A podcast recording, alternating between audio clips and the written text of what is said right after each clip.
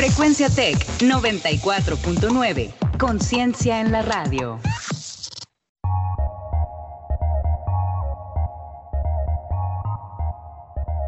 En 30. En 30. En 30. En 30. En 30. En 30. En 30. En 30. En 30. Bienvenidos.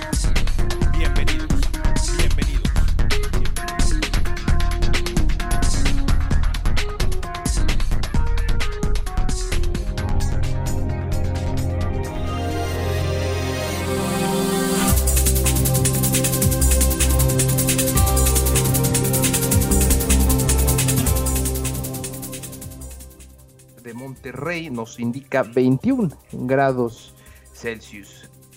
Sean bienvenidos a su programa informativo en 30, transmitiendo desde frecuencia Tec 94.9 de FM. Los saluda esta tarde, como todos los días, quienes hablan Juan Carlos Flores.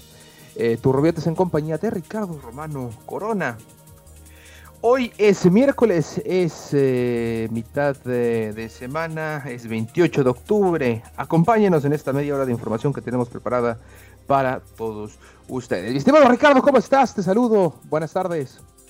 Hola Juan Carlos y a todos los que nos escuchan a través de www.frecuenciatech.com.mx y también nos siguen a través de las redes sociales en Facebook como Frecuencia Tech 94.9 y también lo puedes encontrar en Instagram como arroba frecuencia-tech.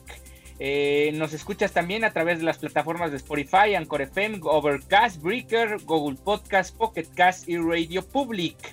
Nuestras cuentas de Twitter, la de Juan Carlos es arroba Juan Carlos-FLT y la de un servidor arroba RRC-Romano. Ahí nos pasamos troleando a la gente como el señor Berry, que ayer hizo un, una de esas épicas, un batazo de foul, pero terrible, terrible lo que hizo el señor Berry ahí en Twitter. de foul. Y bueno, hoy, 28 de octubre, pero de 1918, se funda Checoslovaquia como uno de los estados sucesores del imperio austrohúngaro, esto posterior a lo que fue la Primera Guerra Mundial. Eh, turnan a comisiones consulta por pacto fiscal en Nuevo León. Asegura Alianza Federalista que no pretende fragmentar a México. Un repaso por la información internacional. Tenemos varias notas breves al respecto. Y de la mano del dúo mexicano en el Dodger, eh, el equipo de los Dodgers rompe sequía sin título. Y ahora sí, vamos con información en corto. En corto. Las noticias locales. Las noticias locales. Las noticias locales. Noticias locales. Y tal como lo adelantabas, mi estimado Ricardo, tenemos bastante información local, sobre todo eh, esta que ya se turnó con base a la ley de participación ciudadana.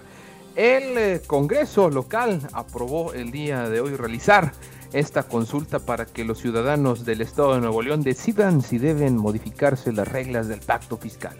La definición del método de la consulta, la pregunta que se hará y los plazos serán definidos por las comisiones de Economía y Desarrollo Social, a quienes se les turnó el expediente con carácter de urgente. La solicitud de la consulta enviada por el Ejecutivo Estatal ingresó en los asuntos en cartera de la sesión de hoy, pero se dejó para su debate en asuntos generales en donde fue planteada por Luis Susarrey, quien es el presidente de la Comisión de Economía, y al señor Luis Donaldo Colosio, quien preside la Comisión de Desarrollo Social. El líder de la fracción de, la, de Acción Nacional, Carlos de la Fuente, dijo en una entrevista que en dos o tres semanas podría tenerse el acuerdo de las comisiones para votarse en el Pleno. En tribuna, ya en tribuna la cosa, la cosa estuvo difícil, hubo dimes y diretes en todos lados. La Fuente dijo que ante situaciones extraordinarias se requieren soluciones de fondo, por lo que apoyaba el que los ciudadanos se manifestaran por un ajuste en el reparto fiscal que es injusto. Francisco Cienfuegos, líder de la bancada del PRI, y dicho sea de paso, quien eh, va a competir seguramente, lo, más seguro que va a competir por el eh, partido, por, precisamente por el tricolor para la alcaldía de Monterrey, dijo que estaban apoyando el someter a consulta el eh, si se debe modificar las reglas del reparto de recursos a los estados porque Nuevo León requería de un mejor trato. Dijo que el método por el que se realizará la consulta, el periodo en el que se hará y la pregunta específica se definirá por las Comisiones Unidas de Economía y Desarrollo Social. Desde la tribuna, Ramiro González, coordinador de la fracción morenista, y de manera virtual, Julia Espinosa de Los Monteros, quien em, podrá competir, bueno, se rumora que competirá precisamente por Morena para ser la eh, alcaldesa eh, de, de, Apodaca, también de esta bancada morenista, dijeron estar a favor de la consulta ciudadana. Ojo, escuchen, están a favor de la consulta, pero en contra de la forma y que sea hasta ahora que quieran consultar cambios al pacto fiscal cuando este operó con gobiernos federales a cargo de pristas y panistas.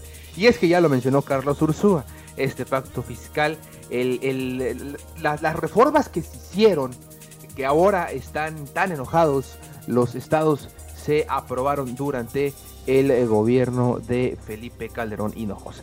Ante ello, Colosio dijo que la consulta no es una afrenta al presidente, porque él fue quien la sugirió a los estados que están reclamando más recursos a la federación. El morenista propuso que a la consulta se le agregara una pregunta, escuche usted interesante esto, para que se cuestionara si el Congreso debía aprobar de inmediato reformas constitucionales en materia de paridad y la revocación de mandato. Digo, si esas nos vamos, me parece que también deberían de... Em, pues de preguntarles si quieren a todos estos senadores, digo, a todos estos diputados locales, y no nada más a los diputados, sino también a los alcaldes o incluso al mismo gobernador, que dicho sea de paso, tienen esos gobernadores que están pidiendo ahora sí la consulta popular, una popularidad, o sea, tienen una aprobación por los suelos, paupérrima de verdad. Eh, esta, esta, propuesta de los morenistas de la revocación de mandato y la paridad fue rechazada por Susarrey, quien le aclaró que no iban a aceptar acciones para desviar la atención y que lo que se planteaba en cuanto al reparto fiscal era una consulta ciudadana no popular. Finalmente, la realización de la consulta se aprobó con 36 votos a favor y dos abstenciones. En entrevista posterior, Luis González dijo que todo lo que se está haciendo es puro show, que lo hacen porque le tienen pavor al presidente y que todo es con fines electorales. Agregó que quieren tener recursos para, no para beneficio de la gente, sino para sus campañas electorales. Por supuesto, todo esto es puro teatro, es puro humo, hombre. Dijo que todo parte de que ya no tendrán recursos para desviarlos a las campañas, por supuesto, que más todo, todo es la cuestión de el eh, dinero, así lo dijo el señor González. Eh, pues ahí está, ahí está este show que hubo hoy allá en, en, el Congreso local, digno, dicho sea de paso, de uno de los shows que hemos visto también en, San Lázaro, allá en la Federación.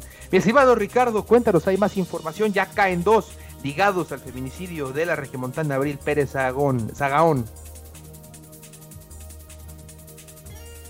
Sí, Ricardo, ¿estás con nosotros? Bueno, por lo pronto les comento que sí, cayeron estos dos elementos ligados, dos hombres relacionados con el autor material del feminicidio de la regia Abril Cecilia Pérez Zagaón fueron detenidos por elementos de la Fiscalía General de, Justicia, la Secretaria de Seguridad Ciudadana y la Secretaría de Marina. Se trata de Alejandro El Carnal y posible líder de los Ponchomos y de Óscar El Oso o El Gordo, quienes fueron detenidos en la alcaldía Benito Juárez y en San Andrés Tepe, Tetepilco. Iztapalapa durante dos operativos simultáneos. La Fiscalía General de Justicia aclaró que ellos no estuvieron involucrados en el asesinato de Abril, pero sí tenían una relación con el autor material. Se presume que el oso estuvo en contacto telefónico con Rodolfo, posible autor material del feminicidio, quien fue detenido en marzo de este año en San Miguel Teotongo, alcaldía también de Iztapalapa. A los detenidos se les relaciona como integrantes del grupo delictivo liderado por Juan Balta y se presume su responsabilidad en la venta y distribución de droga en diferentes puntos de la Ciudad de México fueron localizados tras trabajos de campo por elementos de diferentes niveles de el gobierno. Les encontraron 182 envoltorios de polvo blanco similares a cocaína, tres bolsas de plástico con características similares a droga, así como armas. Hay que recordar que Abril Pérez Agaón fue asesinada a balazos el 25 de noviembre del 2019 frente a sus hijos mientras circulaba por las calles de la Ciudad de México su esposo eh, pues era un eh, empresario importante ligado a diferentes empresas allá en Ciudad de México y en Monterrey. También tendrá que rendir cuentas ya que eh, su esposo no fue el autor material, pero sí fue el autor intelectual o probable autor intelectual de este feminicidio que sucumbió a pues a, todo México y a Monterrey por supuesto. Eh, pues sí, vamos eh, ahora. También tenemos información del reporte COVID en el estado y es que Nuevo León rebasó los 80 mil contagios de coronavirus en lo que va de la pandemia. La Secretaría de Salud Estatal reportó 596 casos confirmados y 34 decesos por COVID-19 en las últimas 24 horas. Con lo que el total, el eh, número de contagios llegó a 80.165, el de decesos a 4.484 en lo que va de esta pandemia. El doctor de la O también informó un alza de 5 pacientes internados a comparación del día de ayer para llegar a 1.292, por lo que la ocupación hospitalaria se mantiene en el 60%. Sin embargo, el número de pacientes que requieren ventilación mecánica sí tuvo un alza considerable para pasar de 295 reportados el día de ayer a 322 registrados hoy, que es la cifra más alta desde que el índice se hizo público. El funcionario señaló que 69.607 personas han sido dadas de alta, mientras que 910 casos permanecen como sospechosos. Los fallecidos son 19 hombres y 15 mujeres de entre 49 y 87 años con comorbilidades como hipertensión, diabetes, obesidad, enfermedad pulmonar, entre otras. De ellos, 9 pacientes no presentaron afectaciones previas. Pues hasta aquí, hasta aquí la información en materia local en corto. Es momento de pasar a la información nacional e internacional en la Agenda 21.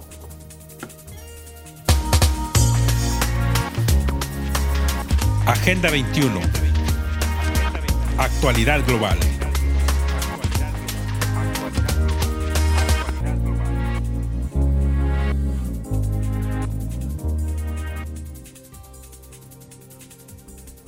Estimado Ricardo, vamos a ver si ya estás con nosotros de nueva cuenta.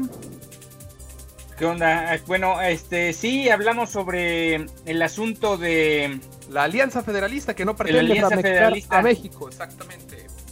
Sí, la Alianza Federalista integrada por los gobernadores de oposición aseguró que su agenda no está en la fragmentación de México. En Twitter señaló que solo demanda al gobierno federal lo que les corresponde a sus estados. La fragmentación de México nunca ha estado en la agenda de la Alianza Federalista, así tuiteó la cuenta. Buscamos la edificación de un federalismo funcional y respetuoso que devuelva a estados y municipios más recursos que ahora. Solo exigimos lo que por justicia nos corresponde. Esta mañana el presidente Andrés Manuel López Obrador afirmó que su administración no solo debe dinero a los estados, sino que algunos gobiernos estatales deben impuestos a la federación. Así respondió a los reclamos de los integrantes de la Alianza Federalista que amagaron con romper el pacto fiscal si no les entregan más recursos en el presupuesto de 2021. No les debemos nada y se entrega todo y si tienen pruebas de que no se les ha entregado los recursos, que las muestren, de, que, de, lo que les corresponde. Les diría que hasta nos deben, si hacemos cuentas, en algunos casos que no han pagado impuestos, así acusó Andrés Manuel López Obrador. Y bueno, en más información, la Interpol el día de hoy, eh, a más de 180 países, que colaboran en la búsqueda y localización y detención de Frida Martínez Zamora y Jesús Horta Martínez, quienes se desempeñaron como titulares de la Secretaría General de la Policía Federal en diferentes periodos del sexenio de Enrique Peña Nieto.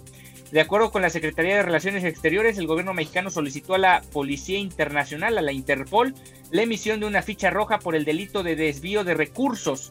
La ficha roja fue emitida debido a que ambos exfuncionarios, exfuncionarios abandonaron el país luego de que se acreditara que, causaron un daño patrimonial por más de 2 mil millones de pesos a la Policía Federal durante su paso por la corporación. Y finalmente en el Senado, Arturo Escobar, coordinador de la, bancada del, de la bancada del Partido Verde en la Cámara de Diputados, y la senadora Josefina Vázquez Mota se suman a la lista de los legisladores que se han contagiado de COVID-19. En la Cámara de Diputados se han realizado más de 10.000 pruebas, donde han resultado 230 personas infectadas, 63 de ellos legisladores y el resto de personal legislativo. Además de un diputado fallecido, hablamos de Miguel Acundo González, originario o bueno, perteneciente al distrito de Puebla por el PES el pasado 15 de septiembre.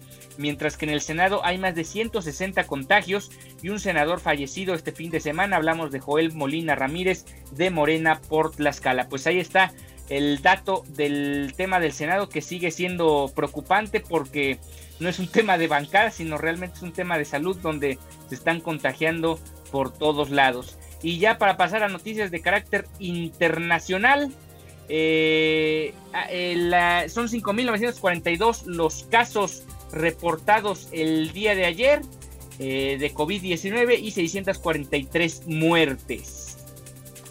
Ahí está la información entonces, la actualización del virus en México y el eh, mundo, además, lo que sucedió, además en el Senado, ¿no? Terrible lo del Senado, por supuesto. Eh, y ya en materia internacional, en Estados Unidos, a seis días de la elección, el candidato demócrata a la presidencia, Joe Biden, emitió su voto de manera anticipada en eh, Wilmington, Delaware. El primero en ejercer su voto fue el presidente y aspirante a la segunda vez al cargo Donald Trump, que ya lo comentábamos allá en Florida. Según encuestas presentadas por la cadena de televisión Univision, Biden aventaja con más de 40 puntos al presidente Donald Trump entre los votantes latinos en este país. A seis días, nada más seis días de la elección, imagínese usted, Biden está a tres puntos de Trump en Texas, un estado que no ganan los demócratas desde el 76, 1976 con 46 a 49%, una diferencia dentro del margen de error, pues así están las cosas calientitas allá al rojo vivo en Estados Unidos previo a la elección. Y de Estados Unidos pasamos a Mauritania. Mi estimado Ricardo, ¿qué sucede allá en Mauritania? Sí, tan solo un año después de la odisea sufrida en la frontera entre Mauritania y Marruecos, la situación se repite y nuevos bloqueos vuelven a surgir provocando que cientos de camiones se mantengan parados a la espera de reabrir fronteras. Entre ellos se encuentran afectados cinco barcos marinenses de pescado fresco con camiones a la cola y luchando contra el tiempo con un producto que pierde valor con las horas. Estos bloqueos en el paso fronterizo derivan de una movilización de grupos saurís para exigir a la ONU la realización de un referéndum de autodeterminación en el Sahara Occidental ante la falta de avances sobre el terreno.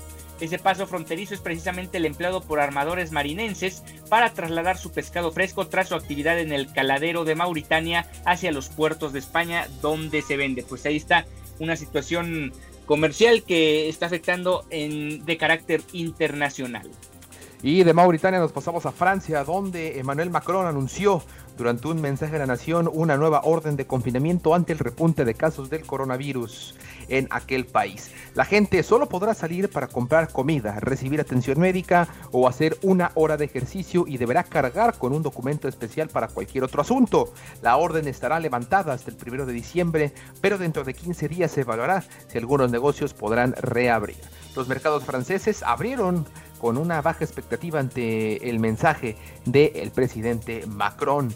Los médicos en Francia ya habían pedido al gobierno que impusiera una nueva cuarentena nacional, señalando que más de la mitad de las unidades de cuidados intensivos del país están ocupadas por enfermos de COVID-19 y el personal médico empieza a escasear. Y no nada más la cuestión está bastante complicada en Francia entre el problema del coronavirus y el problema de eh, otros problemas sociopolíticos que tienen. También la cuestión está difícil en Alemania, Ricardo. Sí, la canciller Angela Merkel dijo que las autoridades alemanas acordaron un cierre de cuatro semanas de restaurantes, bares, cines, teatros y otras instalaciones de ocio en un intento para frenar el fuerte aumento de las infecciones por coronavirus.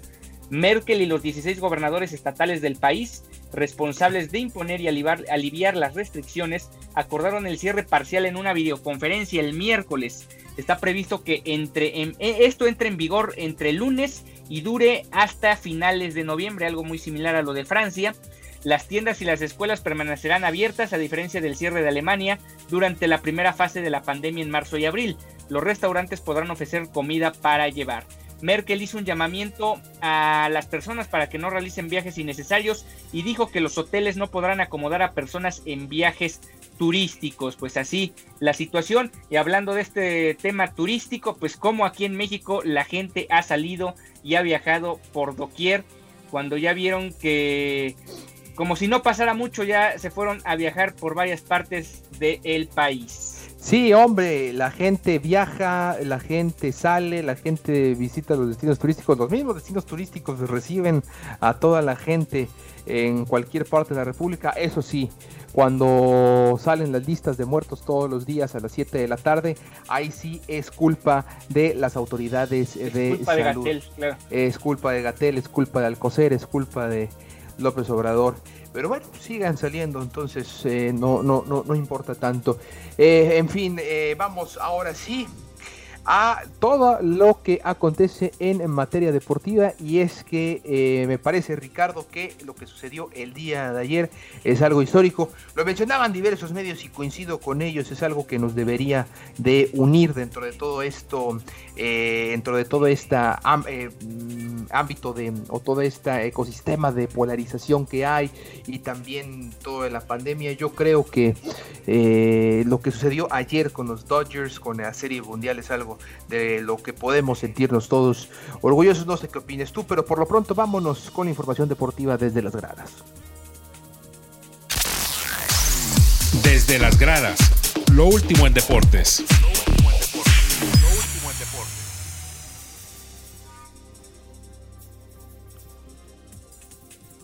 Eh, mi estimado Ricardo, cuéntanos ayer juego 6 eh, Dodgers eh, contra Tampa Bay.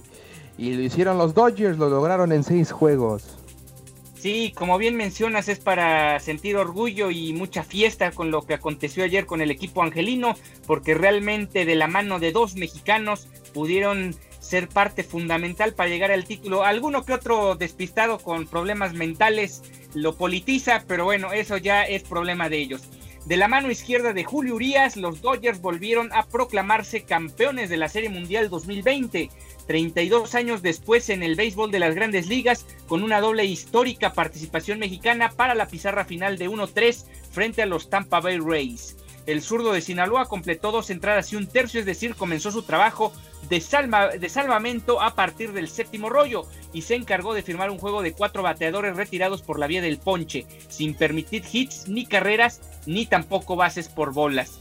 Mientras Urias salvaba la noche para los Dodgers y que pudieran celebrar un campeonato de las grandes ligas, Mookie Betts conectó un cañonazo que mandó la pelota hasta las gradas por el jardín central para la tercera carrera de la noche y por la vía del cuadrangular para darle la, de forma, la, forma, la, la pizarra final de 1-3. Los Dodgers ostentaron la mejor foja de las grandes ligas durante toda la campaña regular, abreviada por la pandemia del coronavirus y en el encuentro del martes remontaron para ceñirse al fin la corona que, les había, que se les había escapado desde hace más de 30 años. Para lograrlo se aprovecharon de una decisión que se debate o se va a debatir durante muchos, muchos años por parte de Cash, Kevin Cash, el manager de los Tampa Bay Rays. Y es que el abridor de Tampa, Blake Snell, había recetado nueve ponches y parecía tener el control absoluto del duelo con una ventaja de 1-0. Sin embargo, el manager lo retiró en la sexta entrada cuando había un out y el corredor en primera.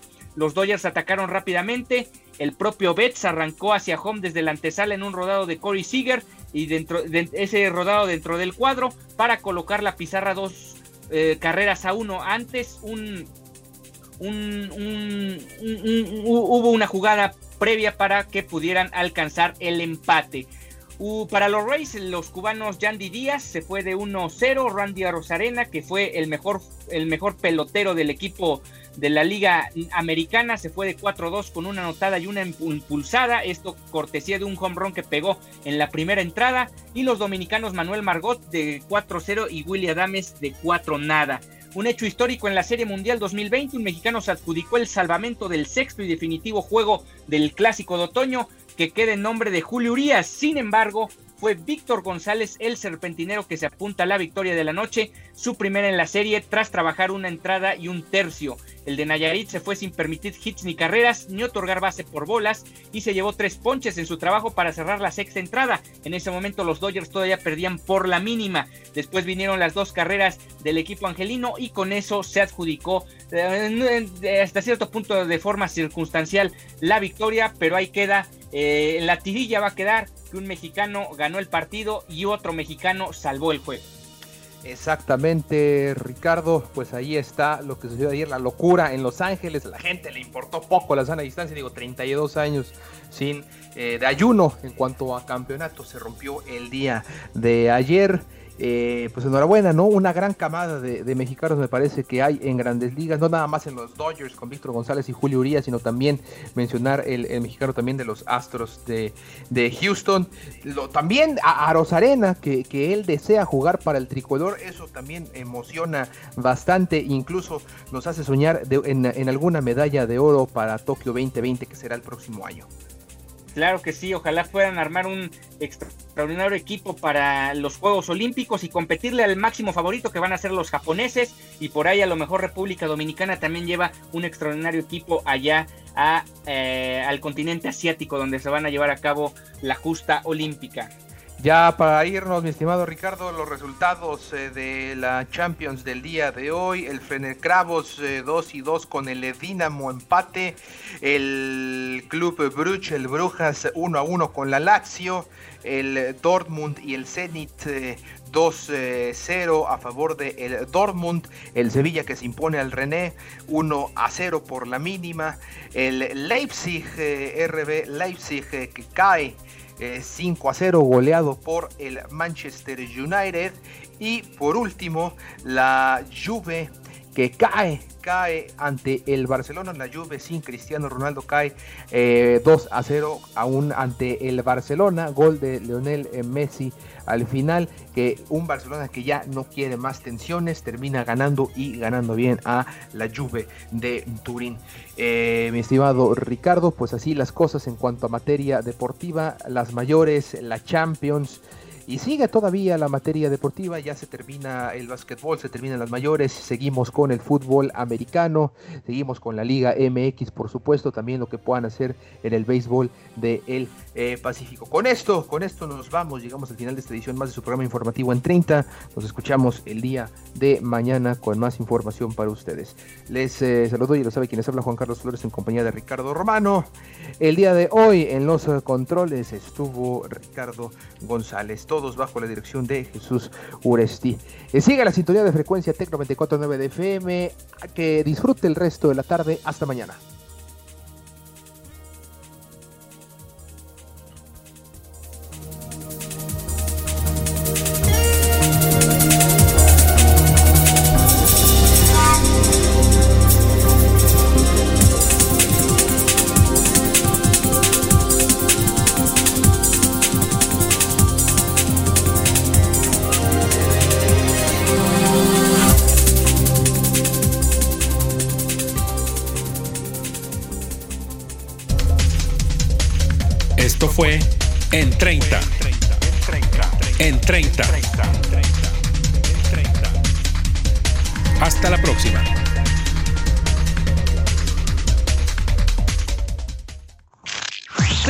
Tech 94.9. Conciencia en la radio.